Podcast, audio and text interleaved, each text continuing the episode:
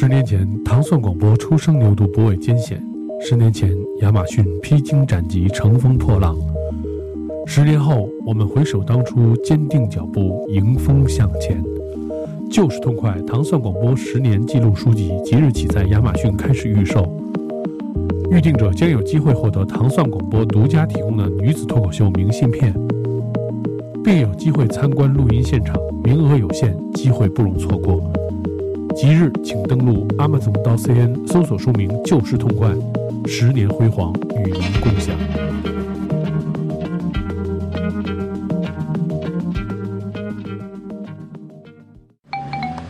冰，你太快了，你是我做过所有男的里最快的。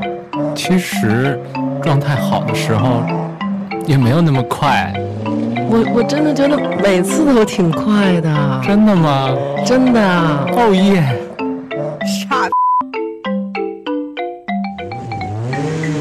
姐夫，你怎么总是换来换去呀？你都换了好多回了。换换有劲儿啊！那好吧，换吧。走你！铁男，太热了，你把我绑得太紧了。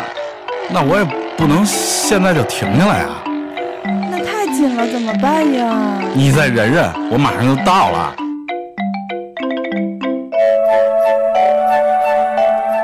欢迎收听《糖蒜爱汽车》。哎，嘎嘣，你怎么不说呀？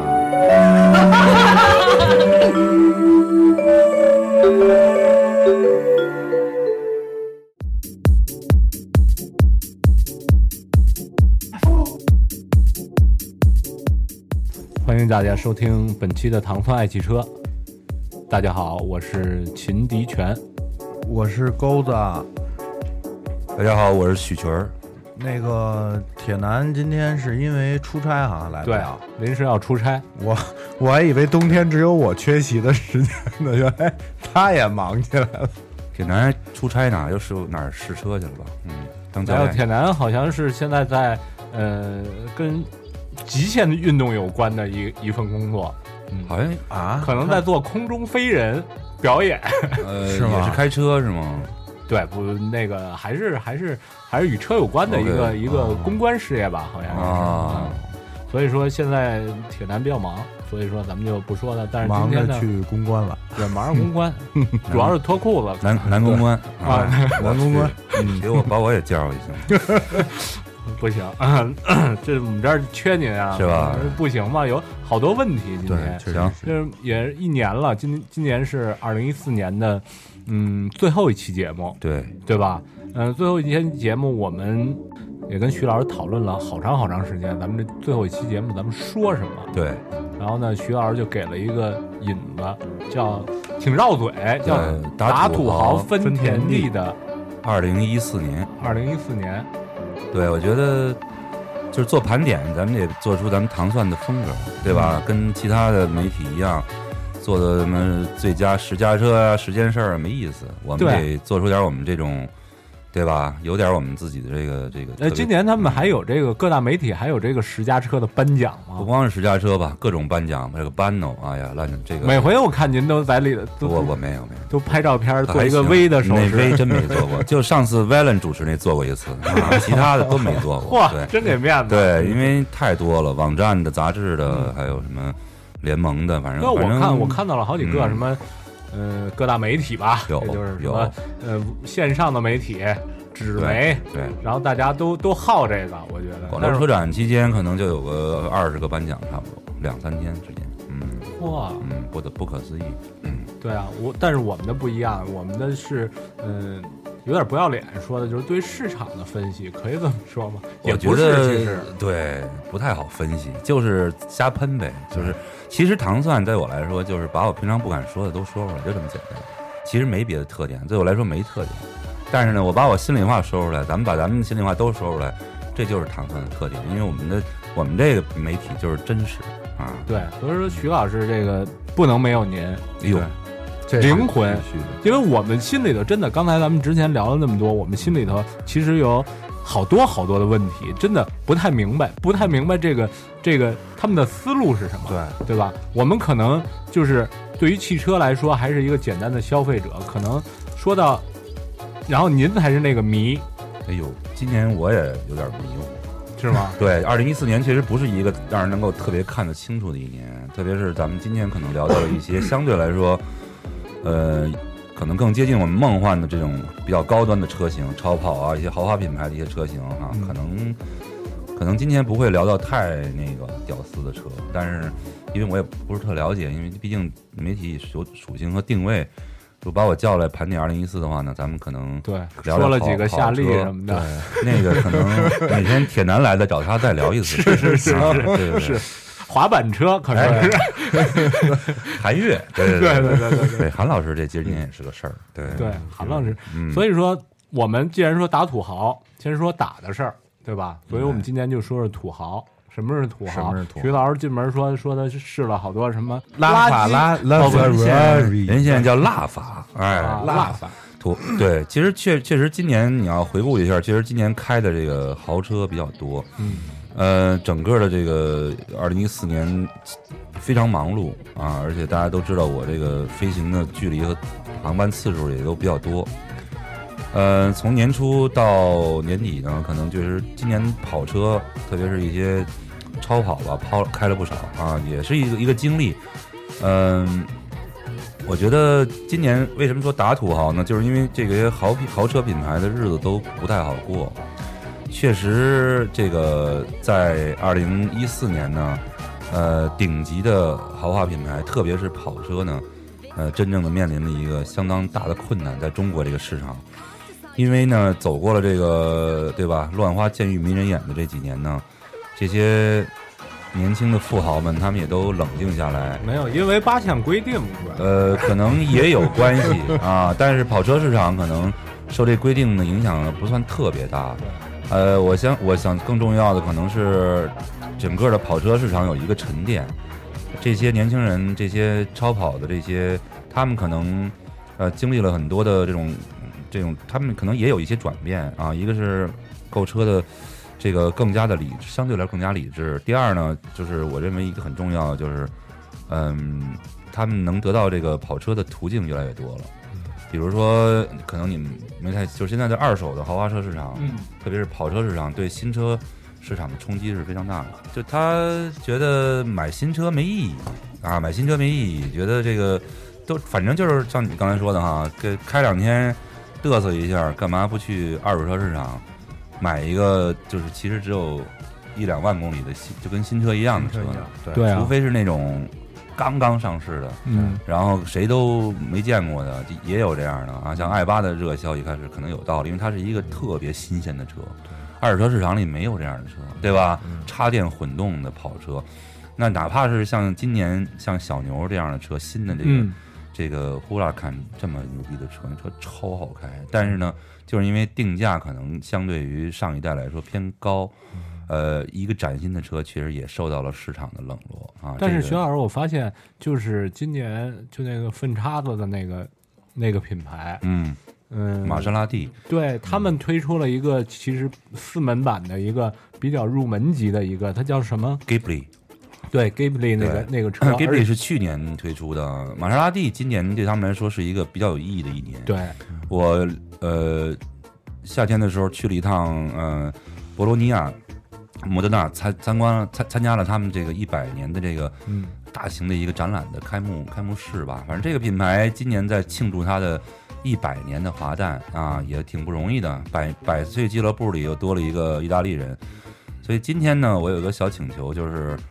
为了人家过生日，咱们今儿就少说两句。不，我觉得他们今年做的比往年做的好。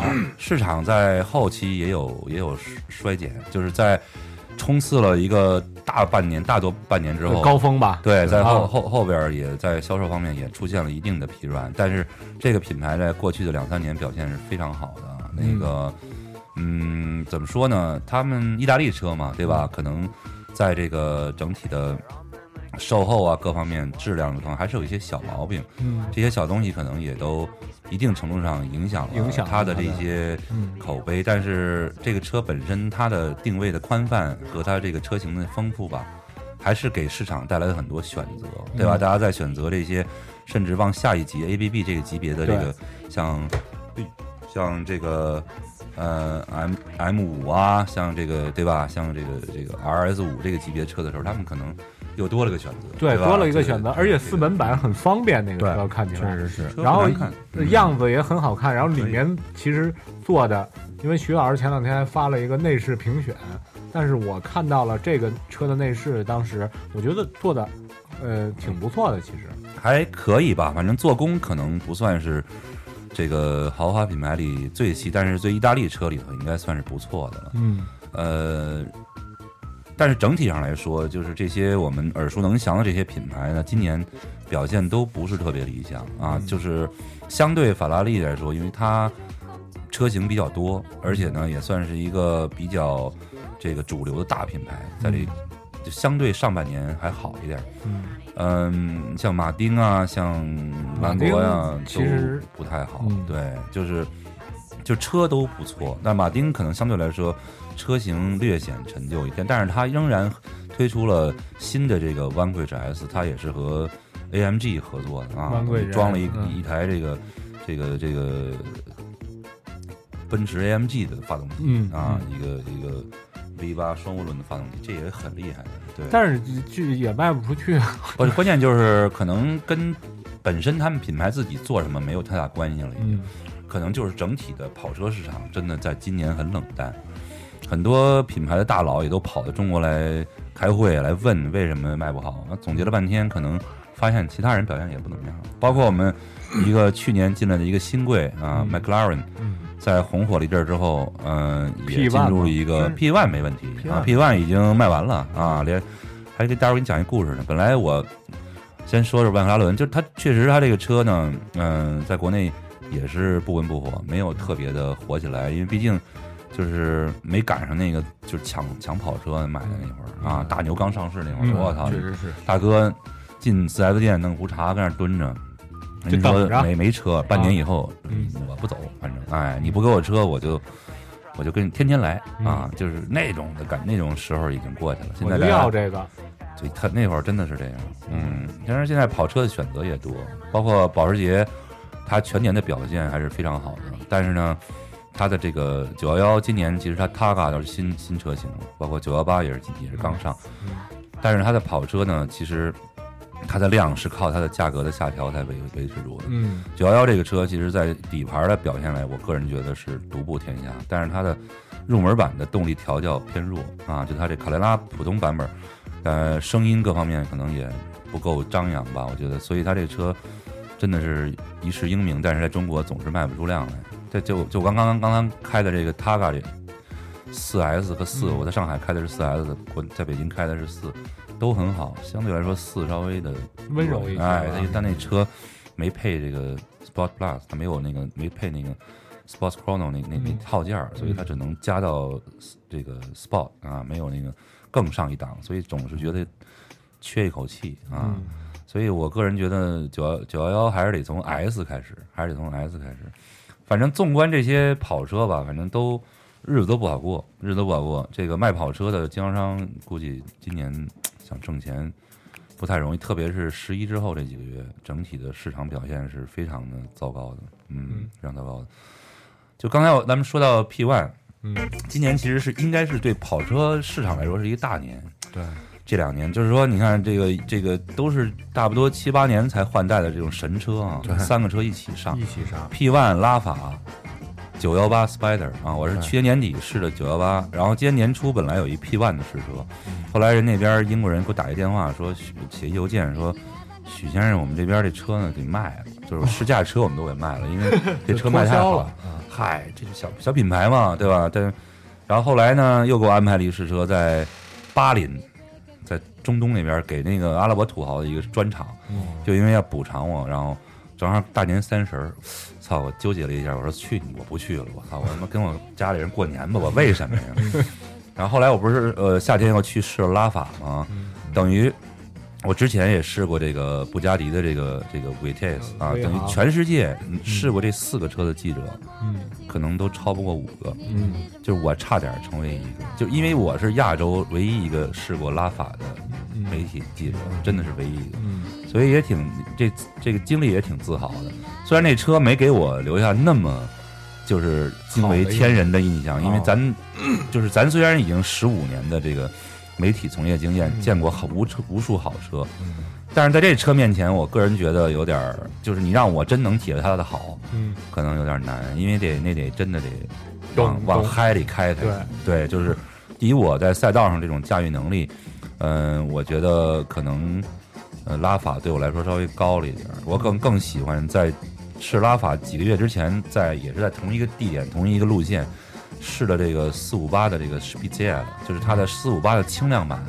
那个车，这是我今年最嗨的一款车啊！是我真的真的有乐趣，好开是吧非常有乐趣，而且它那个已经把自吸发动机的 V 八已经玩到极致了。我那个我觉得在四五八下边换代，我估计得增压了。嗯，这个继这个什么的继这个 T 之后啊，继卡卡利福尼亚 T 之后，我认为下一代的四五八应该也是增加发动机。但是徐老师觉得这几款车，比如就拿这四款车来说，当时给了我一个蒙模糊的概念，我可能认为 P One 是科技最高的一辆。嗯，不是，P One 应该是最接近赛车的一部。嗯，就是 P One 我没有开过，但是我读过很多关于 P One 的文章，他们对 P One 的这个评价是非常高的。跟我一起在一个车试驾拉法的这个德国的我，也是我们的撰稿人，他是德国最资深的一个豪华车的一个一个一个自由撰稿人，叫 Jorgen Zollner，一个德国人。他跟我说 P One 是他二零一四年开过的最激动人心的车型。那对他来说，并不是那个拉法。因为那个车呢，它很，因为麦克拉伦它是一个赛车公司，其实是它的车是很接近赛车，而且开下来的那个那种就快的感觉是非常非常就是呃震撼的。当然拉法也非常的快，而且就是拉法快给我的感觉就是无穷无尽的快，就是太快了，就是我我这么多年没有体会到那种快，它跟那个布加迪又不一样，布加迪那是瞬间就是两边的树就变虚了，就是它，因为它它的加速太快了，但是拉法是一种气场啊，它那种就是一代一代传过来那种那种劲儿，简直是就是让人感到很难驾驭，而且车的外形呢，就是是我见过的可能气场最足的一款车。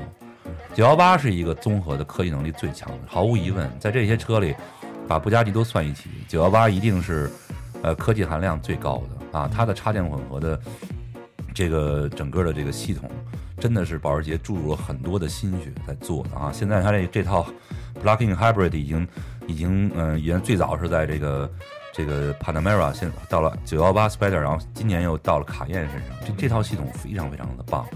它真的能保证你的油耗真的到五五以下，不管你是什么几什么什么车啊，而且呢，性能完全没有任何的问题。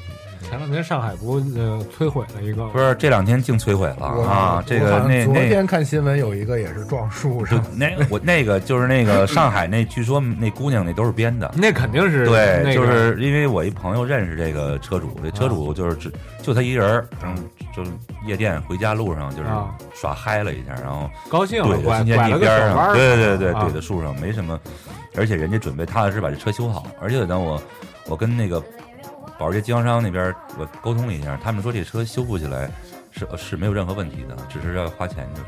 我看到那个维修单子都是维修单上那个价格，那个单子据说也也是真实性也有也也也有待商榷，反正国内还是喜欢围观这些哈这些玩意儿，必须得有故事，没故事怎么能成豪车呢？您说呢？所以呢，打土豪呢，可能大概就是讲的这个今年的这个，就是土豪们手里的钱还是有的，但是呢，他们在买车的时候呢，可能更理性。哎，而且选择更多。对，狗子，今年土豪们喜欢买什么车？你猜猜？嗯，我其实我觉得土豪们今年可能 SUV 呃，不是，今年呃市场份额上升比较大的车型是七座吗？不是，是是高性能房车。哦，对，就像 S 六五啊，像像这个就是 S 六三。哎，包括一些顶级的高性能 SUV G 六五。哎就是运动型的轿车和 SUV 卖的升增长的比较快，嗯。包括这个嗯奔驰啊、路虎啊，他们旗下保时捷旗下的顶级的这些这些 SUV 车型卖的也不错。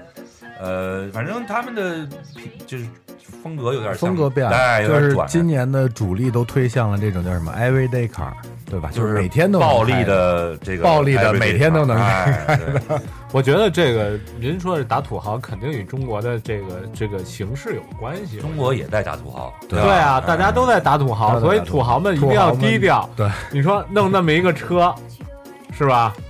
吓不吓人？还有一种就是，我觉得现在的土豪们啊，也不愿意当土豪了，嗯，对，都学知识了。真真真是不愿意当。对，但是我觉得这就是个跑车文化的问题。对你说开跑车算土豪吗？对我来说，其实买跑车的人反而不是土豪啊。这土豪，中国有很多土豪的车，但是呢，这个跑车文化一定程度上被曲解了。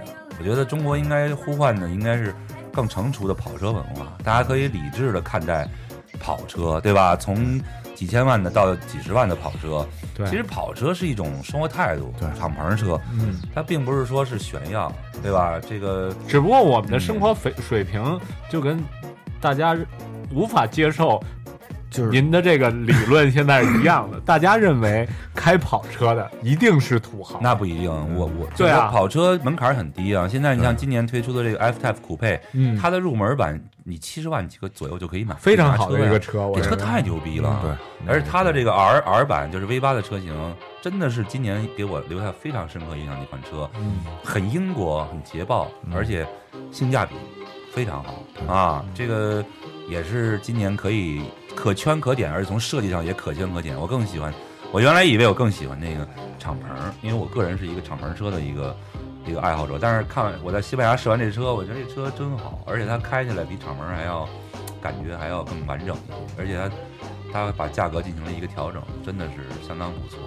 但事实上呢，就是说有有了一部分的拥趸者，但事实上发现就是说，其实呃跑跑车市场的不成熟，可能跟价格还不是完全有关系。嗯，还是大家会觉得，就是跑车跟我们的生活可能离得稍微没有远一些。没有太大关系，稍微是有点远。对，你你说我觉得咱们哥几个这个生活状态，谁买一跑车回家？最最基本的原因还是因为咱们关税太高了，价格都偏高，所以一般的人根本就可能一辈子都挣不来这一辆跑车。对，不可能。对，所以说，徐老师，咱的打土豪基本上已经说的差不多，打的不是咱们买跑车的土豪，而是这些，就是嗯。因为下面的几个级别的冲击，然后令呃这个第一档次、第一梯队的这些人变得理智了，也有可能是他们对于呃汽车的理解会会有了变化，更成熟了一些，选然后变择也更多了。选择更多了，所以让他们变得理智了。所以今年可能这一年的市场，我们不是总结啊，我们就是说分析这事儿分。析一下，然后那个下边那个，咱们刚才也聊了，说 A B B 嗯，，A B 咱们中间聊过一次，中间聊过一次，但是后面 A B B 又做了几个牛逼的行为，我觉得是吧？比如那个奔驰重新换号这事儿，弄得我真的是 嗯，一头雾水。啊我觉得这个倒是慢慢是时间长了，可能像英菲尼迪，大家可能也慢慢的都都搞明白了，其实也不难。就是之后呢，经过一段时间的迷惑，大家可能发现他们的这个呃新的命名的这个系统，可能更便于我们了解他们家的车，因为他们家的车这个涉及到细分市场的太多了，太多了，啊，其实跟跟宝马一样，宝马其实现在在奥迪他们在细分市场里探索的都非常广。为什么这三家嗯，是这个主流的豪华品牌，就是没有第四个呢？因为就是他们三家的这个车型的数量是其他任何就是二线的豪华品牌没有办法比拟的。你像奔驰，它出了今年出了 GLA，对吧？然后它上面有一个就是 SUV 啊，上面有一个 GLK 嗯国产的、啊，GLK 现在改名叫 GLC 了啊，嗯这等于跟 C 是一个一个级级。然后上面又出了一个叉六的竞争对手叫 GLE，嗯这车明年也要进中国，嗯，对吧？一模样子真的很像。对我我我看到了那个宣传的，呃，几乎溜屁股什么的这些先辈做的几乎都是一致的。对，包括这个像以后还上面还有原来的 ML 啊、GL 都要陆续的呃进入新的命名系统啊，这个。嗯、这样的话大家看得更清楚一些。这个包括它的酷配系列也都是 LC 结尾的嘛，对，就是这个轿车是以这个呃 A B 呃 C E 对吧？这个 S 啊命名的。呃，跑车它有它自己的一个一个也有一个一个体系体系，大家可能会更清楚一些啊。呃，之前确实比较复杂啊，比较复杂。对，真的真的，原来咱们在大街上如果看到一辆宝马，它基本上就是三系三五对五啊，OK 了。现在你看见一个拐过弯来，包括连奔驰都一样，对，你看看它拐过弯来，你你不能特别确定的说。一句话说是几系，因为昨天我在我身边有一辆四宝马的，嗯，但是我的第一眼我以为它是一辆 GT 呢，嗯，因为它也带那个那个那侧面也有那个那个小出口，特别像 GT，我以为是一辆三 GT，然后再仔细一看是一辆四，对，就我那天也是送我那车去做保养嘛，完了就开到那儿，完了我一见门口有一个车头冲着我，嗯，我当时就傻了，我说这是什么车啊？就是一看就是一个跟叉三差不多大的一个 SUV，叉四吧？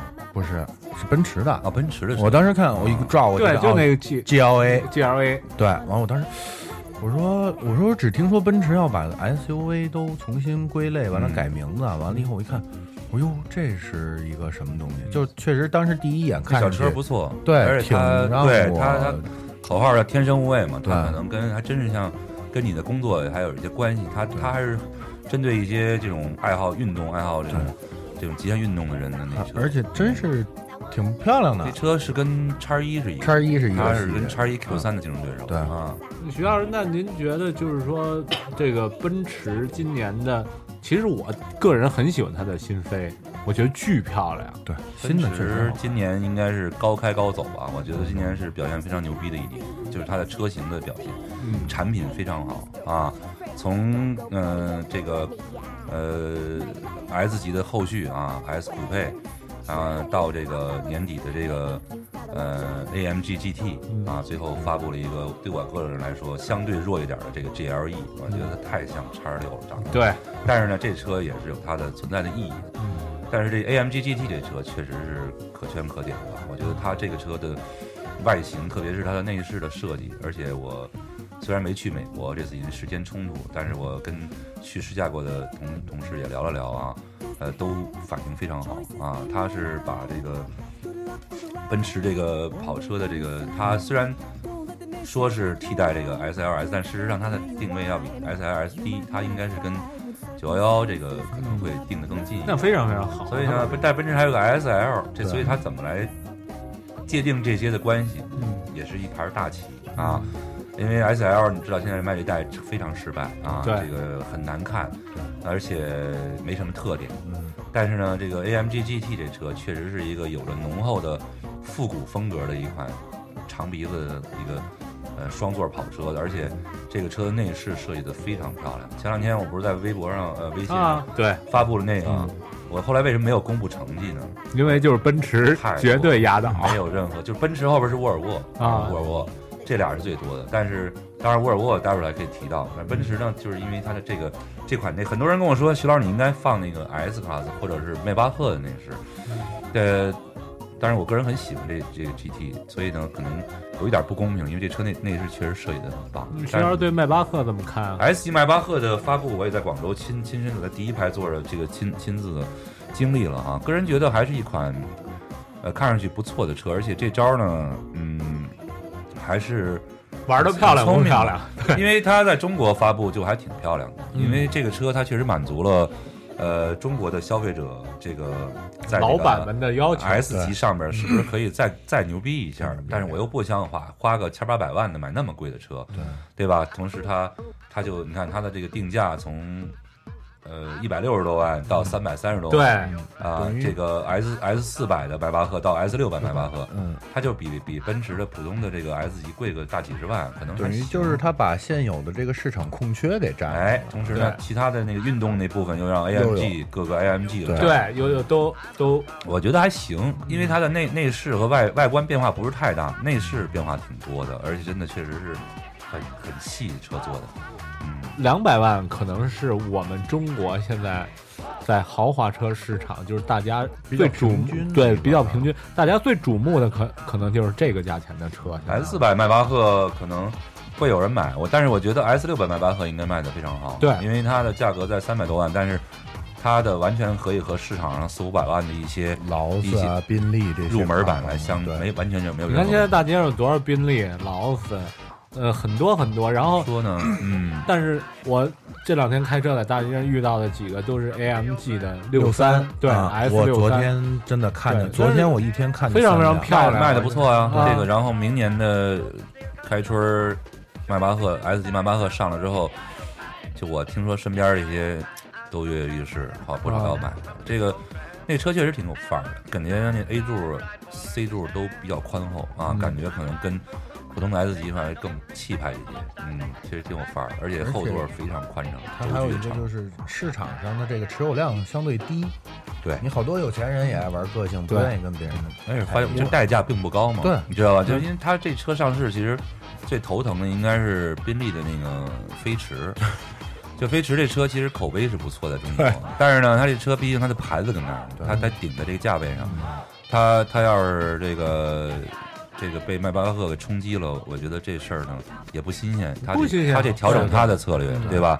看看他怎么能够在这种，因为今年整体上宾利的表现还可以，不能说特别好，但是在一款这个飞驰这么重要的一个车，去年刚上市，今年整主打车型来说呢，在中国的整体表现，嗯，不能说特别的好啊。我觉得就跟这种像我说的，很选择更多了，大家可能除了这种顶级的英国品牌之外，大家也有更多的相似的选择，所以呢，呃，可能会受到一些影响。我觉得这一点呢。打土豪跟着一块起哄的，就是还有下边这些品牌，知道吧？就跟着往上顶的也有。我我个人是 BBA 的粉丝啊，我觉得我们可能都是 BBA 的粉丝，但是我如果现在经济允许的话，嗯将来可能我会就是近些年我会实现这件事儿，就是说我要买一辆呃奔驰，就是下一辆车应该是奔驰，而且我也选好了，基本上就是 ML 的。那个那个系列的那个车，因为我觉得 SUV 对家里非常非常实用，然后 GLK 可能会太小了，但是因嗯，你看，但是 A A 六的旅行，它到现在它也没有，不是那天你看啊，咱们那天录完 BBA，我回去啊。看微博有一个哥们儿给我一私信，他就说了，说说说说高总高高兄你好，我是长春的听众，你们聊的 BBA 里边呢，你们说的那些就是不在 4S 店里卖的车啊、我们车行都做。完了，我就给哥们儿回了一个，我说 哥们儿好意心领了，我们真买不起。对啊，你你说你我其实挺想就是三点零 T 的那个呃那个 A 六的，当然，嗯，但但是我觉得嗯不用非得买 SUV 才能满足你们家的这个要求吧，对不对？我觉得，当然你买我也不拦着你啊。但是我我我为什么我要引出这个话题呢？就是我觉得今年的叉五做的特别失败，就是因为我特别不，我觉得特别不好看。然后呢，呃，要不然就是我老了，要不然就是他跟 ML 站坐在一起的时候，我觉得 ML 真的胜胜出了他好多好多。这可能是我的一个疑惑啊。过再过一两年就该换代了。是啊它虽然在换代了，但是我觉得它还是非常经典、非常优雅。但是叉五看不到了它的经典，也看不到它的优雅，这是这是一个特别大的问题。宝马今年还推出了叉六嘛？就宝马今年的新产品也挺多的啊。我我第一次听你这么说宝马，之前都是夸。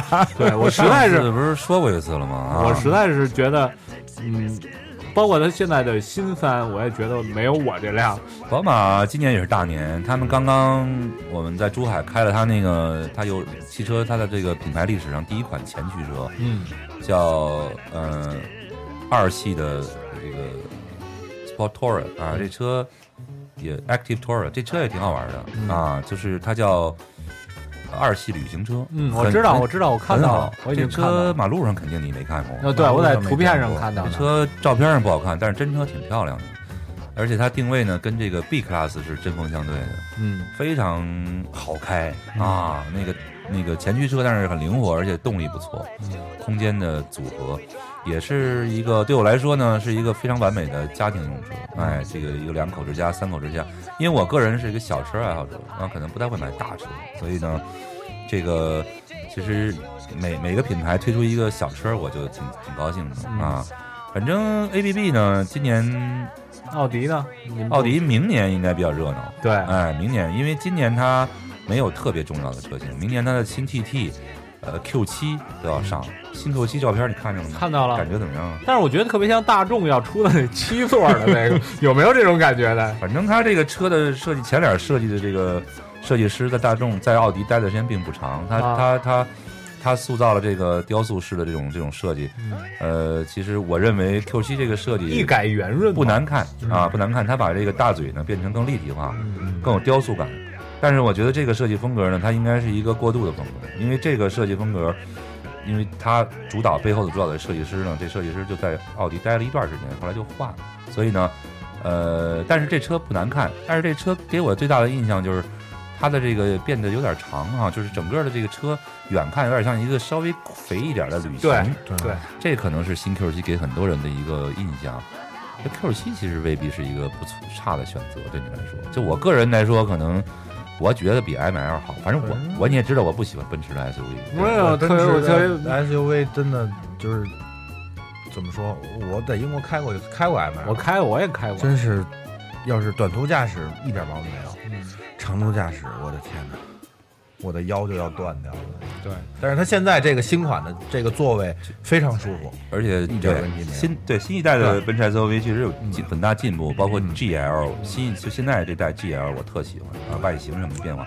ML 我老觉得这车有点太平庸了，亲爱的。是我我是想我就是 A 六的。旅行，我也想选择一辆旅行，但是就是不给你啊！你难道在 A 六旅行和奔驰 ML 之间就没有其他选择？您这个 E 的 E 的旅行也没有，也别老说这他妈不着边的。包括 C 旅今年也不会再进了。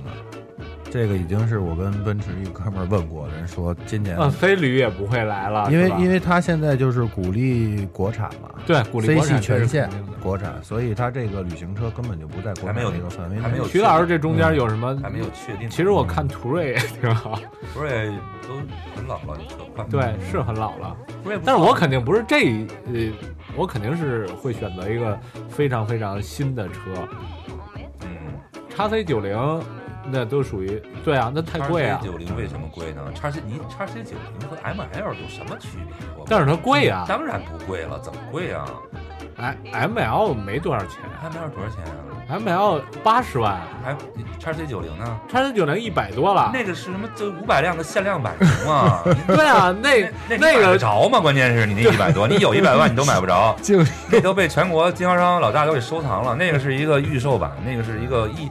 五百辆的限量版啊，那个车价格不代表这个叉 C 九零上市的价格。我跟你这么说，你选叉 C 九零要好很多，真的，那个车真的很漂亮。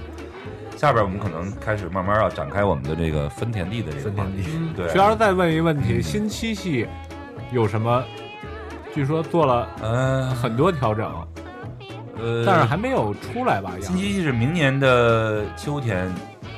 十一前后才会出，嗯，这个车对宝马来说是非常重要的，对啊，嗯，肯定在技术方面有很多的革新啊。唯一让我担心的可能是它在外形方面呢，相对会比较保守一些，因为我我觉得现在这一代宝马的德国的这个就是大领导大 boss 们啊，他们对宝马目前的设计的这个把控度有点高，他没有给这个范辉尊克更多的自由度，像。像我听说，反正宝马内部，呃，想推广这个更激进的设计语言，但是呢，被他们现在这个呼声不太实惠的人给给给给可能给控制住了。就是说，这个也挺可惜的。这新七我是充满期待的，因为宝马七每一代推出来都会代表了那个时代的科技。对啊，现在 S 级也出了，对吧？A 八也是刚刚的中期大改款。所以呢，这个七系的到来可能会让这个级别马上雷克萨斯的 LS 也要出新款，嗯，就很热闹了。这一个这个级别的车，所以，对吧？这个我们也期待着捷豹的这个 XJ 赶紧赶紧再换冲上来，哎，换来一个大改，对啊？或者这个，我觉得怎么说呢？明年的可能宝马的这个应该是。最重要的车就是这个新车，就是这个。之前还有一个三系的四十周年的一个限量版，他们明年要庆祝他们的三系的四十周年，嗯，然后可能我们还要 RAM 还要给组织点什么一些有意思的活动，嗯邀请前三系车主。对我这真的这啊那几代，除了最早那代我也开过，就是再上一代，就是四六再上一代，四六再上一代，对，我也开过，开过些日子。其实我我早上不发了一个吗？我就特别喜欢那奔驰 S L，就那个老老车、嗯老的那个老的 S SL 啊，那嗯那是越老越经典。啊，对，真是是挺梦幻的一个，觉得摆在那儿，觉得它依然优雅。反正今年 ABB 三家表现依然是最最强劲的，而且明显的奔驰的这个距离应该比前两名追了一些缩短了。对它虽然这个仍然在走出这个低谷，但是其实表现已经足够强劲，就是它今年确实卖的还可以。嗯，第一名我相信应该是奥迪啊，应该还是奥迪，因为他们在年底这个这几个月冲的挺厉害啊，这个。嗯，反正格局应该跟去年差不多吧。那有什么亮眼的吗？奥迪，我认为奥迪这个品牌呢，它就它不是我们能够看得懂的一个品牌啊。这个品牌它是最，它其实才是最懂得中国消费者的一个品牌。它了不显山不漏水的，靠 A 四、A 六、A 八、Q 五啊，就能把这个，包括现在 A 三，对对，加三就三厢的 A 三。就是你看到街上，七就马上完了。我真的越来越喜欢奔驰，可能是家家住奔驰大厦旁边的原因。你家住在我们单位旁边啊？啊，明白了啊！我我们单位就在奔驰大厦边上啊，所以说真的越来越喜欢。哪天咱们再聊一次 ABB，我们我再跟你聊聊这事儿吧。包括它的 E 什么的，我觉得做的前脸什么的都。你要是说设计的话，奔驰确实在今年是比较抢眼的啊，跟特别是这些豪华品牌归了包堆儿，特别是 ABB 的这三家，我觉得从设计来说，奔驰是比较有特点的。确实，瓦格纳在这一级别上，因为我参观他们那个设计中心，看了他们那个酷配 S 级酷配。这个包括呃 S 级酷配太漂亮，AMG GT 啊，这些车设计的确实很出色，包括它的 C 六三做的旅行巨漂亮啊。这个好吧，那咱们就就差不多了吧。反正这个 ABB 今年就就咱们就说到这儿吧。对，咱们可以说说咱们最想说的分分田是让谁给分走了？对，还是被分走了一大批很多啊。这就是我们今天可能最后要说的这个二线豪华品牌啊，在二零一四年呢。表现的非常活跃啊，这也是我一直想跟大家分享的一个话题。呃，所谓的二线豪华品牌呢，呃，除了我们熟悉的那那几个之外，今年又多了几家啊。这个平常我们说到二线豪华品牌，肯定首先要说到捷豹路虎，对吧？这个凯迪拉克啊，Volvo，呃，英菲尼迪啊，这个当然可能还能勉强带上阿 Q 了啊，雷克萨斯肯定也是传统的二线品牌。呃，今今年呢又多了一个林肯。啊，林肯在今年出了呃这个呃 MKZ 和 MKC 两款车啊，也是市场表现还是相当不错的啊，因为跟来相相对于他们的这个这个 4S 店的数量来说，他们车卖的还是不错的啊。这两款车本身也是，特别是那 SUV 还是很有特点的。嗯，我们看一下哈，这一下乌泱乌泱就挤进来这么多的品牌，而且这些品牌他们的车型推出的速度也非常快，而且可以看到一些很抢眼的车型，像沃尔沃的这个 XC90，我们刚才说到的哈，呃，这个真的是代表了新一代的沃尔沃的一些特点理念，设计出色啊，动力的这个环保性、动力性各方面都很好。我记得咱不是说过一句话吗？其实北欧人就是。缺钱了，你别让他缓过来。对，但是他人家就有这技术，有这，而且他他们造车的理念是非常值得尊敬的啊！我去哥德堡参观了他们的工厂，确实觉得他们是在认真的造车，是在为了就是为捍卫他们的沃尔沃的荣誉在造车，确实是一个很神奇的品牌，而且跟中国这边的这个投资人什么的各方面合作的还是不错，包括我们对对吧？习大大也也访问了这个。他们在比利时的工厂啊，对他们和吉利的这个合作还是比较认可，都是利好消息吧。沃尔沃确实今年呃，沃尔沃在市场表现，比利时应该是最大的工工厂对，它的它生产先进的车型都是在比利时，都是在比利时吧？嗯，然后对沃尔沃今年整体的销市场销量也是稳非常非常稳中有升，非常非常好。今年市场占有率生生长最快的品二线品牌，你们猜猜是什么？啊？只能猜一人，只能猜一个。英菲尼迪，我也是想说它 都不对啊啊，是凯迪拉克啊。对今年的凯迪拉克的市场的这个这个，因为它之前的基数并不是特别高嘛啊，但是今年确实上蹿的很厉害。当然，拿分英菲英菲也是其中之一，英菲英菲也表现不错，但是呢，凯迪拉克从数字上来看更抢眼，因为确实增长的比较快。但是哥们儿那车做的，我只能做哑我花。我我只能说你根本就没接触过新一代的凯迪拉克。我我接触过，接触过什么电磁悬挂的那个，那哪个叫什么？就是他那小的那个 A T A T S A T ATS，你开过 A T S？我开过你对那个车印象不好？我只能说你不是不好我就是诉求有点奇怪啊我不喜欢它的就是这种传统的这种就那个样子。那车多好看，多好开啊！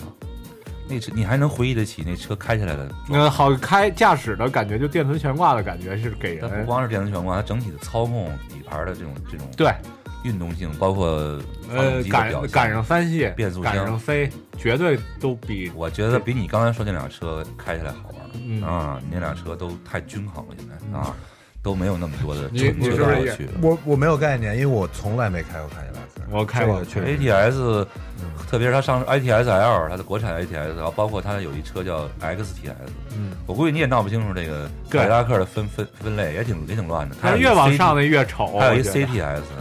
嗯还是那句话，就是新的凯迪拉克你可能没有太多接触。嗯，C CTS 什么样你可能都不太清楚。上市之后，我估计你有机会你可以开开。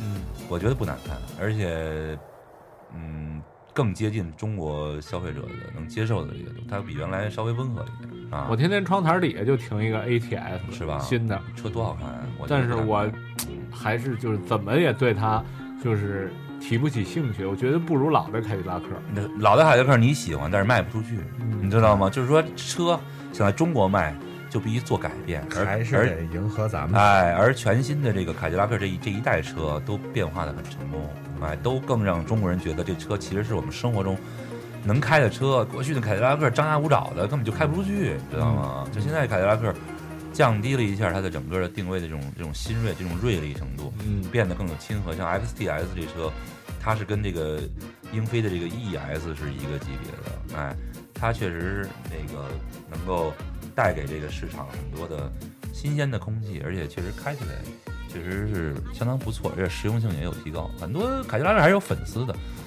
整体上，这个品牌今年他们自己反正我估计可能没事儿偷着乐去了，挺高兴。挺美，因为分母除的也高兴，原来基数就小。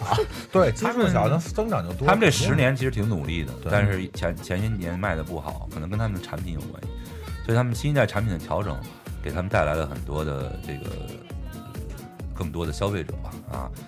呃，英菲说到英菲，其实英菲今年也是个热词儿啊，因为它今年赞助了很多的活动、娱乐的活动啊，除了年初这个推出了这个“敢爱行动”啊，也是一个非常感性的这么一个口号，然后想说做这个最有最感性的豪华品牌，因为呃，英菲尼迪给自己找一个定位并不容易啊，它跟德系的一些车比，它本身这个特色又不是很明显，同时呢。也不能老跟人说我们就跟宝马一样，这肯定也不是一个定位。所以呢，他又不愿意，因为他本身的品牌国际化的这个这这趋势非常强烈啊，把总部搬到香港，呃，老大员工各方面都不是日本人，就是他的去日日系车这个这个非常非常明显，就是大家觉得就是它并不是一个日系车，而是一个很国际化的一个车。确实，它这个车其实现在是比较欧洲化的，特别是这个新的 Q 零。Q 五零，我觉得在大街上看完以后，对。真的给人一种不仅仅是好看吧，这对车我在呃美国试驾过，给我留下的印象好开吗很深刻你觉得？好开，因为它就它那亮点就是它那个全线控的那个全线控的那个那个方向盘，就是它的方向盘是纯纯线控的，不像有的是电子助力，就是有一定的机械和电子的一个，或大部分是这样的，它是一个就是等于是用就是方向盘就是一摆设，改成改成这个两个电子游戏的那个把手也是可以的，就是它没有任何机械的这个成分成分在里头，但是它只有一个备份在那儿，就是一旦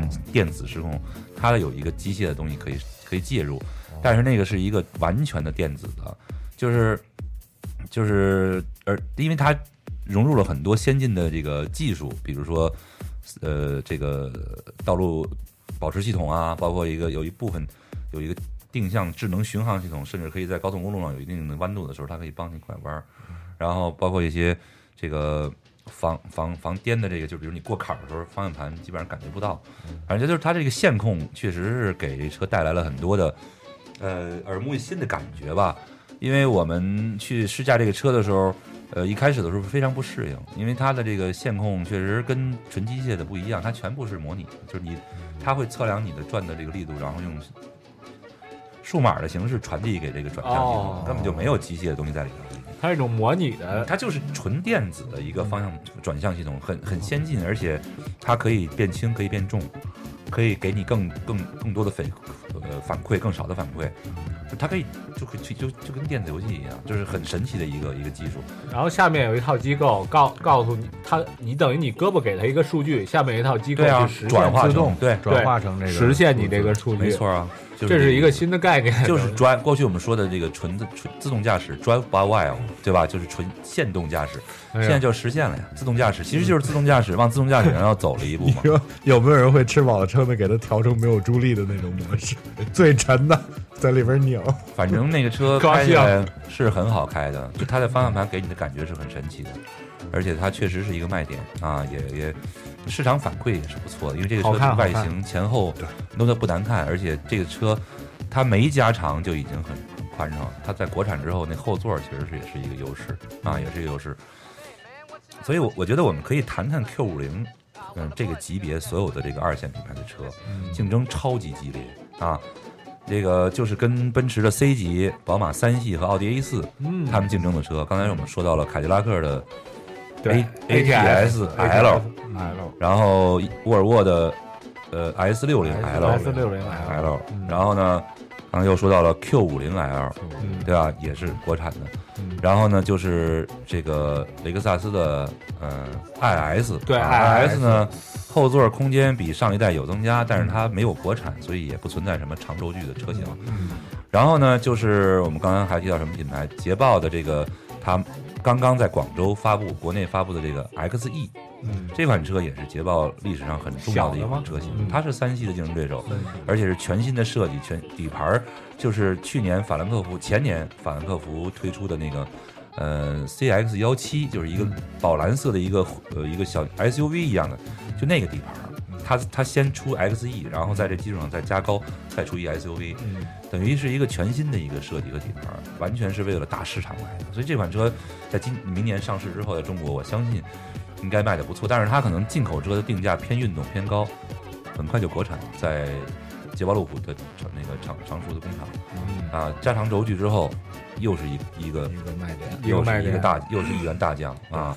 因为捷豹的品牌，今年的增长应该是够意思的。捷豹还行，捷豹它因为价格可能相对来说也是比较的趋于合理吧，就是我说的是成交价格哈，这个车型的也比较多了，而且呢，这个品牌这个这个这个品牌它在过去两三年品牌建设是非常成功的，真正的进入了一个向主流发展的一个一个就是甚至向准一线豪华品牌发展的，我觉得路虎捷豹这俩品牌。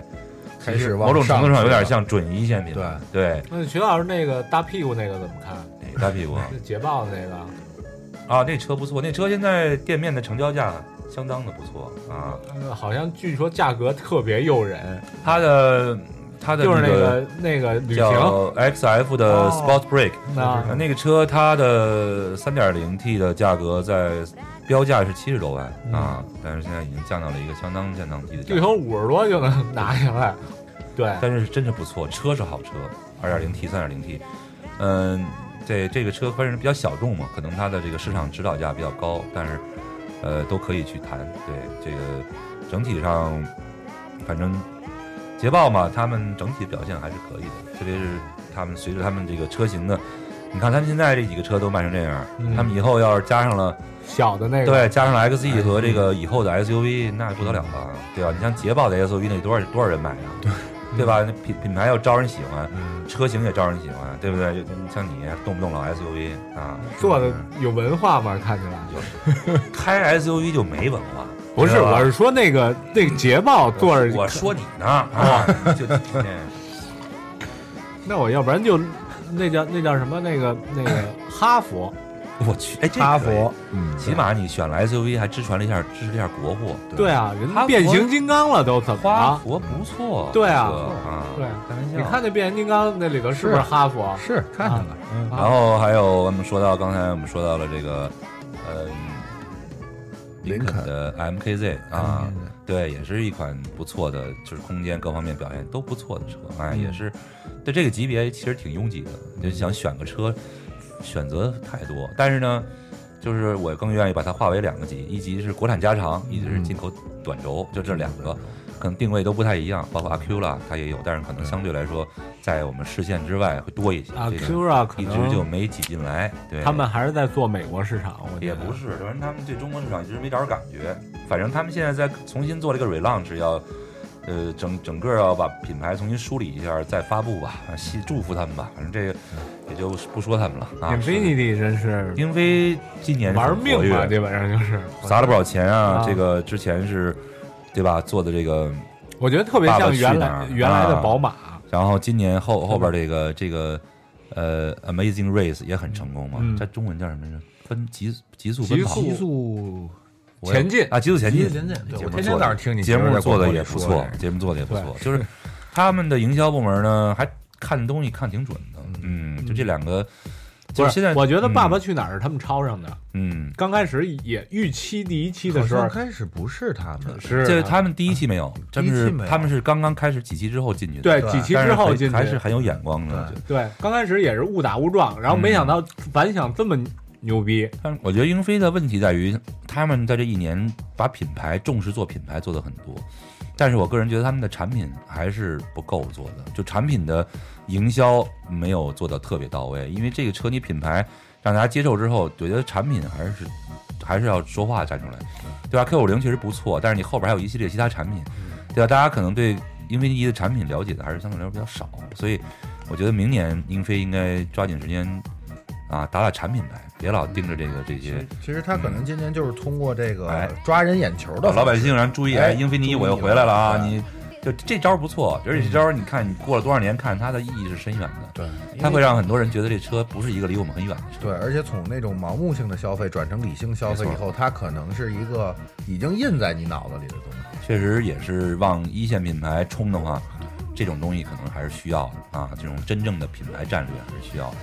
所以今年其实他们表现呢，这个当然销量增加，因为他们去年前年很糟糕，嗯所以他们今年其实这个回归的还是非常的明显的啊，不仅仅是 Q 五零，哎，他们也有一个新的一个命名系统，不知道你们搞清楚没有啊？没有 Q 六零、Q 全七零，Q Q 七零，对，越越来标号越大。嗯 就是奥迪今年不也？奥迪是从去年开始的，它那个基本上没有，它只是后缀发生了一些变化，三零、四零、五零，对，但是起码前面还基本上还是原来那个路数嗯啊。呃，说完这几个，雷克萨斯也是我个人现在非常感兴趣的一个品牌，做的真是挺车型的产品的这个这个非常不错，他们的产品新的产品新的。呃，除了我们这些年这些天都在说这个 NX 啊，这个紧凑型这个 SUV 真的是太棒了，后座怎么样？后座非常好啊，后座可以就是坐下人嘛我这么跟你说吧，我开了呃三个星期，我把那车交出去的时候，我不是那天发朋友圈了吗？啊，我的感觉就是，就是大就是大大熊把这个机器猫送人了，啊就这种感觉。就是一个无所不能的一哥们儿陪着我陪俩星期，就是真的好用，什么都有。我那个是三百 S 的顶顶配吧，嗯可能价格也相对贵一些。嗯啊，上早上起来先把那方向盘加热开开，啊加热座椅开开，然后空调可以感冒了吗什么都有，舒服。然后这个应有尽有吧，反正就是特别方便用着，特别为雷克萨斯，而且整个的内饰和外形的设计啊也非常的好。啊，前脸太漂亮了，很漂亮灯做的太漂亮了，挺抢眼的那钩子，你哪天你要在大街上看一回它的灯，你就觉得它可能是一个亮点，对，可能这车。这车反正就是价格相对来说，可能比大家感觉上可能确实稍微稍微高了一点。我觉得还可以对我建议大家去正常水平体验一下，我觉得大家去体验一下，它的它能跟很多这个级别的豪华品牌的 SUV 去竞争的，没有任何问题。所以不要小看这个车啊！而且这个车，呃，目前看预售的看这销量还是非常不错的。呃，但是给我印象更深的一个呃雷克萨斯是他们那 R R C 哦，就他们那跑车，就是跟那就是就是那推出来跟那个 M M 四 C 六三干的，对，就是那个车真好，我在京港开了一下午，对啊，哎呦，那车爽，我忘了叫你了那次啊，那次应该你叫去，就是我们除了周末都选，对，周末有时候都星期天下午啊，然后反正开了开，觉得印象不错，因为它是这个级别的这种性能房车里唯一的一个 V 八自吸了，应该是，哎，也是基基本上是绝唱，所以其实收一台也挺好玩的，嗯，性能啊。九十多万啊，这是不便宜，但是但是它跟 C 六三什么的售价差不多，都是一个级别。对，后座比 C 六三小点儿，然后这个它是一酷配啊，它是一个两门的，然后后座等于就跟 M 四是。它是什么技术啊？它现在用的是 V 八自吸嘛？对呀，V 八一个 V 八自吸。对呀，V 八自吸，它是很犀利的那车，动力、声音，然后特别是弯道的这种驾控是非常非常爽的，所以。怎么说呢？雷克萨斯在回归吧，啊，雷克萨斯它的这个整体的在回归啊。虽然它没有这个国产的这个这个诉求，目前还没有，但是呢，它整体的这个产品的回归，我个人觉得，作为一个丰田体制内的这么一个品牌，能够这么有新新锐的去去把它的外形变成现在这样，啊，我个人觉得是不是一件很容易的事情？所以。我个人在二零一五年很愿意关注一下雷克萨斯这个品牌。我觉我觉得，因为最近最近网上也出现了一些恶意的攻击他的帖子啊，我怀疑是有人在背后指使的啊，就做了一些媒一些报纸啊去说他们这个叫什么呀？拖犯了拖延症。什么叫拖延症？就是买不着车啊，就是那提车提得慢。我说那请问哪个品牌没有这种情况，对不对？干嘛非要塞在他头上呢？我觉得。就是说，一就是有的人就看不得人好吧，反正就是，对人这一好，就出来一帮人跟人捣乱。还是有产，就跟您说的是，第要不然有产品，要不然有营销。现在对，就是产品和营销都做上去的人，肯定是不会被人攻击到。是的，是的。我觉得雷克萨斯的这个它的这个势头是不，因为过去几年其实雷克萨斯表现的非常保守啊，非常的保守。呃，整个的表现呢，我认为是，但是今年来开始呢，我觉得他们引入了新的领导班子，什么各方面，啊，日本日日本的这个日本人他们这种理念啊也在转变。我个人觉得，因为雷克萨斯它它牛逼在于它在全国有一特别牛逼的经销商体系，售后服务、售前那种都特别好，所以一个好的销售体系是非常受用的，啊，这也是很多的甚至一线豪华品牌都头疼啊，这个所以雷克萨斯可以关注一下。啊，你看明年也会有新的产品啊，LS 也是被认为很多人认为是他们做过的最舒服的、最舒服的车。对很多人，行，雷克萨斯也有很多话题可以讲，很有意思。林肯这个品牌呢，今年算是重归吧，啊，重归，因为这个品牌是一个老牌的豪华品牌，在中国以前也有很多销售，但是它现在呢是真正的把这个品牌年轻化。你看它 MKZ、MKC 这两款车，一个 MKZ 是一个。这个中型的房车 MKZ，MKC 是一个 SUV，呃，跟 Q 五这么大的，所以它它本身这个两个车型找的也是比较热门的两个两个体系啊。它在全国也建立了很多，有机会你可以去看看，很漂亮的 4S 店，非常我知道，我知道，憋着雷克萨斯那劲儿走，真的。因为我是在街上看见它那款 SUV 了，好看啊，真漂亮，样子它很年轻啊，不像是。那种特别老气横秋那种感觉，特干净，特简单，嗯，一点多。这就是他这么多年的设计风格吧？我觉得他为为中国进行了一些调整，因为上一代的，就是那种前脸上俩大翅膀一样那种，也不好看。他现在呢做了一个中和，哎，把把这车又加入一些稳重。他之前有点玩滋了，我觉得有点过，在在这个。叛逆之前的那种方方正正，之后又开始玩滋了，现在又回去了。而且明年他们可能会进那种他那个 Navigator 那大吉普啊，就这种车型都是都是非常能够在中国影响的。它叫什么 Triple XL，对吧？都是三个 X，三个超超大的，就是超超大 full size 的 SUV。还有就这个品牌呢，目前它在一个它算是有点厚积薄发的感觉。其实很多人不太看好这品牌，因为现在太拥挤了嘛。但是我倒是觉得，如果呃福特中国好好的去做这个品牌呢，还是有希望的，因为这个品牌在中国人心目中还是有一定地位。对，它不像一些全新的，像 DS 啊什么的，可能还还是太新。嗯嗯，林肯最早我记得我见过，好像九十年代初期就挺多的了，大街上对。呃，徐老师，那个这些都说完了，有一个新 mini，您怎么看今年？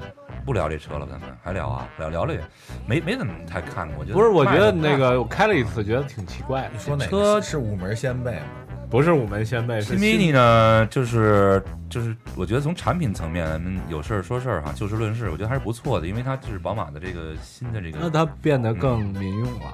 当然了，他肯定不能像我们我看我们咱们看这妥协了，没有我跟你说，那门把手好拉的呀，让你觉得已经我操特别不习惯？我操！而且噪音已经没有了，就啊咱们开车的时候，对吧？那前两天有一特逗的，说说跟我说徐老师说说那个三百 H 那那车啊那个 NI 噪音太大，您听出来了吗？我说我天天开看春慢，我听得出来这车噪音大吗？我耳朵快聋了，开的我。啊就是确实，这个咱们开的这一代迷迷你，它可能感觉上更符合我们内心对迷你的理解，但是其实跟新迷你比，新迷你更加晚、更加成熟、更饱满、更饱满，就技术更更更呃更综合性更强啊，就像更，但是它这个啊，我们家那我跟您说到啥程度啊？那个那个那个就是那空调开开啊，就真是呼呼吹，就是对啊，就跟刮风似的，就跟刮风似的。然后一会儿就要不然就冬夏天冷的不行，冬天热的不行，然后赶紧给它关了。然后关了以后呢，还起雾，就就到这。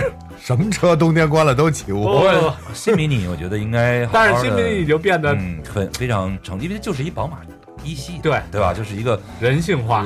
就是外有的迷你外壳的一个一系，包括发动机也是。是有好开，过坎儿也不颠了。对，然后呢，它还可以有各种各样的模式，你想颠也可以颠，对吧？调成 Sport 它还可以颠一颠，是，但是基本上就不颠了。我开那版没那么高级，我发现它已经不是 mini 了，这是我对它的一个。我觉得这个咱们不能在这么大的一个平台上这么断言，就是说，因为在很多人眼里它还是 mini，它在我们心目中可能呃缺少了那一那那种调皮的感觉，那种淘气的感觉，变得更更温顺、更乖巧。但是呢，并不意味着它找不到它的这个群群体。但事实上，就是可能迷你中国还是应该更清晰的去去推这个车，因为这车在换代之后是太安静，然后特别想换一个吧好多人不知道这车变化这么大，我是肯定不会换。而且我听他们这些日子做的广告，还是说这 mini 能塞进去多少个人？我觉得这点已经对于营销来说可能差点反。正我觉得 mini 他们应该让更多的以前可能只是远观的人，现在也可以走近了，因为这个车现在已经变得很有呃家用轿车的这个范儿了，舒适性啊、空间啊各方面，加上连五门都出来了。今天他做的最成功的，可能就是世界上最短的男人。啊，韩爷是吧？对对对，没错那那个那个那个还行，那个还是我们 RAM 赞助的呢，啊是吧？对，你看许爷今年最成功的也是对赞助世界上最短的男人，塑造了韩爷，对对对。对。那徐老师，咱们基本上说的差不多了，这怎么打的，怎么分的，咱们也不细说了。今天，嗯但是最后还是有几个问题，还是要留给您，就是说，说了这么多车，说了这么多品牌，您还是得说出一个，呃，就是说，我不想说您觉得最好开的，或者是怎么着，嗯或者是是怎样，就是说，您觉得今年最适合我们中国市场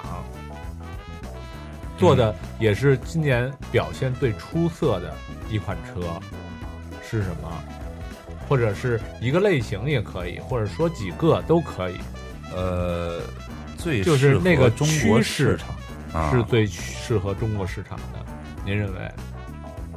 呃，其实现在豪华品牌造车呢，他们脑子里都得装着中国市场，所以很多车其实还是确实是为中国市场量身定做的车，很多车型啊，包括一些长轴距的车型。就我个人可能，我想想，轿车我可能对这个 Q 五零的印象比较深刻一些啊，因为确实它的这个车呢。在之前的英菲尼迪的这个基础上进步的是比较多的，技术啊、设计啊，包括它整个品牌定位都有一个非常清晰的一个飞飞跃啊，嗯可能会哪天会从质变到量变吧。啊。跑车呢，我我比较喜欢，就抛开那些特别贵的啊，我我觉得我我我刚才说过了，我很喜欢捷豹的呃 F Type 的这个酷配啊嗯，这个硬顶。嗯，价格很亲民啊，七八十万的价格，然后上面顶着也就是一百几十万，非常的呃有竞争力，而且呢，开起来的这个不管是驾驶乐趣还是声音各方面，都是完全可以满足我们对一个跑车的诉求。嗯，呃，其实这这车我觉得其实是真正的想入门跑车的人是可以考虑的。这这个绝对在中国市场，一些年轻人其实是可以从这部车，因为它并不 low 嘛。它虽然便宜，但并不 low，非常有范儿，而且而且牌子嗯确实确实开起来很有很有气场啊，很有气场，完全是好车的感觉啊。呃，这个 SUV 呢，我就得说说这个 NX 啊，就是这个这个雷克萨斯的这个 NX 呢，在 SUV 里呢，确实也给我呃留下了很嗯不错的印象。这点我特别支持。没错，我觉得这个车在今年的 SUV 里，其实给我的留下了深刻的印象吧。啊，呃，然后我试的更多的就是一些那些云山雾罩那些车，咱说嘛。啊、那云山雾罩就真没必要说了。但是我我最喜欢的就是法拉利的四五八的这个 Special 啊，这款车轻量款，几乎是我开过的最有驾驶乐趣的跑车之一。对，非常非常棒，而且四百五十万的价格，我觉得在这个级别里的性价比应该是非常好的。嗯，可惜没赶上好时候。中国的这个 整个整个这个对吧？这个市场，其实我个人是觉得这车比起那个三四三零的那个斯库达利亚来说，是真的是有一个非常大的飞跃是吧而且它是它在自吸发动机里头已经做到极限极致了，当然，最后一个问题，我们家那个韩国人比较多。前两天我看见一个车，我觉得做的特别好看，这是真的，我发自内心的。那个车叫 Genius，嗯，对，Genius，对我看到的还是一个新你在哪儿看见的呀？我就在我们家地库里头一辆全新的 Genius，那不就是索索纳塔吗？就前面有一个翅膀的那那你开那车是韩国人开的车，是那个我怎么觉得那车就是索纳塔呀？那就是那好像就是现代的高端不是有一个新款的高端品牌，啊但是真的做的特别漂亮，徐老师。不是，据我所知，Genius 就是索纳塔，因为它在中国叫索纳塔，在韩国叫 Genius。它再往上，现代往上是劳恩斯，还不是老是，还有好像不是 Genius，Genius 就是对那车是不是就是索新款的，连牌子都没有上，但是那辆车的设计，包括里面的内饰，包括韩国车都挺漂亮的，真的做的特别的好。但说是跟我们这种不不是是不不肯定是一个韩国老板，哎，我觉得他怎么回事？最近 不知道，可能是朱望京 吃吃棒的东西吃太多了。对对对对对对。但是我在望京哎上班啊我我我先等，是 Genius 还是 Genesis？就是哦 Genesis G E N 对对 S 对 I S Genesis Genesis Genesis 就是索纳塔，对，那就是索纳塔。对，哦，Gen Genesis，我还对对吧？我因为因为因为我那天也看见，或者叫就是你一说这，我想，因为我们有一款滑雪板固定器跟那叫一个名儿，你知道吗？我那天开着车，喂，怎么还有车叫这名儿？但是那车做巨好看。那话题最后怎么落到这么一车上？对啊，不知道，就是特别想，这是一问题。这段掐了别播啊！这个我太 low 了，你这个明明聊的是二线豪华品牌，二线豪华其实烧上这个这个 DS 也是可以的。这 DS 今年的对 DS 六 DS 表现是不错多好啊！而且做的我觉得真的 DS 看啊是让 DS 六我对很漂亮法国车而且有一个完全你还完全的转变。少问了一个问题，就是你今年最激动人心的一个一个一个一个 moment, 姑娘。一个 moment 是啊，就是我跟苏菲玛索在长城顶上吃早饭，吃早餐。啊，对，我愉快的交谈，哎。喝了几个橙汁儿。这都看见了。啊，这是我今年很难忘的一刻，因为 DS 是一个我认为是一个就是并不容易做，但是他们做的非常努力的一个品牌。这个也向他们的团队其实挺想致个敬的，因为确实他们经过了这个 DS 五，然后这个后边这个 LS 这个这个有点过渡性的产品，他们到了 DS 六确实是翻了个身吧，算是整个的销量，随着他们的这个四 S 店的这个。这个他们还是，我觉得今年、明年对他们来说很关键啊。苏菲玛索呢？我就是其实心里想的是苏菲玛索，哎，这个这个这个确实是一个很有魅力的女性啊，也是怎么说很很吃的什么基本上不知道吧？我薛老师没吃，净说话来着。人家最牛的人苏菲玛索前面是三联生活周刊和这个 e l e m a n 瑞士两个杂志的老老大问了完问题啊，然后人家那个 DS 全球那公关总监就说：“许先生，现在您可以问这个苏苏菲几个问题。”嗯我呢，结婚了没有？没有。哎，你怎么了？最近这是？你电话号码多少？我就说，我说我没有问题，问苏菲，我就想跟她一起享受这个早餐。苏菲玛索说：“你是我见过的最 nice 的记者。把完了还是把你当记者？没有啊，当然了，人家因为就是一个记者的采访啊，早餐会。然后我我因为我是坐车的，人家苏菲玛索不一定喜欢车，人就是因为代言 DS 才来的中国。你跟人扯车，人家还得勉强回答你，多没劲！在一块聊点生活，聊点爱情，有什么不好？对不对？是非问人几个气囊，你说这怎么弄？你怎么了？你最近这是啊？好了，就这样。呃，二零一四年最后，我们要感谢徐老师，然后感谢也感谢苹果，苹果给了我们呃播客的一个大奖，一个大奖。完了，然后第一次看吓自己一跳，我也吓坏了，一直在揉眼睛。我说这个错了吧？对，发错了吧？一定一定是咱们，一定是咱们。虽然今天整体的思路有点偏混乱，因为要说的品牌太多了，所以希望还是感谢大家唠唠叨叨嘛，耐心的听完，因为这就是我们糖蒜的风格。我们不是一个嗯策划的那么周密的一个，我们是一个畅所欲言、说心里话的一个聊车的一个节目。对，但是最后嘛，总脱口秀，对脱口秀总结一下就是。二零一四年还是我觉得最重要的一件事，祝祝徐老师身体健康。然后二零一五年啊，对，二零一五年，对不起，谢谢。然后祝祝我们的听众和我们所有的主播和我们所有干活这帮人，嗯，身体健康。然后二零一四年大家都辛苦了。然后徐老师这一年，感谢，也是全世界啊。这明年多来糖蒜，而且我刚跟钩子说，我们得一个月起码得做一次。嗯，让我们，我觉得我要是做十二次。咱们明年还能蝉联啊！对，必须的。我我谈谈你。我觉得这个汽车圈里的，除了老许说车，可能就是糖蒜爱汽车。我那节目叫四万说车，行吗？老许，人他妈上网搜是老许说车，他妈一个都没搜着。说，我我这收视率又下降了。我操！你还为了拿奖，你还拿奖，不至于把我给弄下去。直翻白眼吧，跟我对对。行吧，啊，好，好吧，祝福糖蒜啊，加油！好，谢谢徐老师，谢谢大家，再见，再见，拜拜。